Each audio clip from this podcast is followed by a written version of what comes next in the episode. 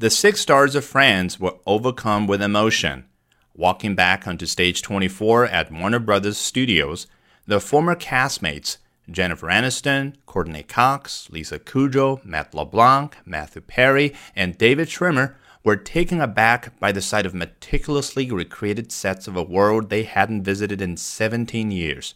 Joey and Chandler's bachelor pad, Monica and Rachel's apartment, even Central Perk, where the thrift store find orange couch was always reserved for them.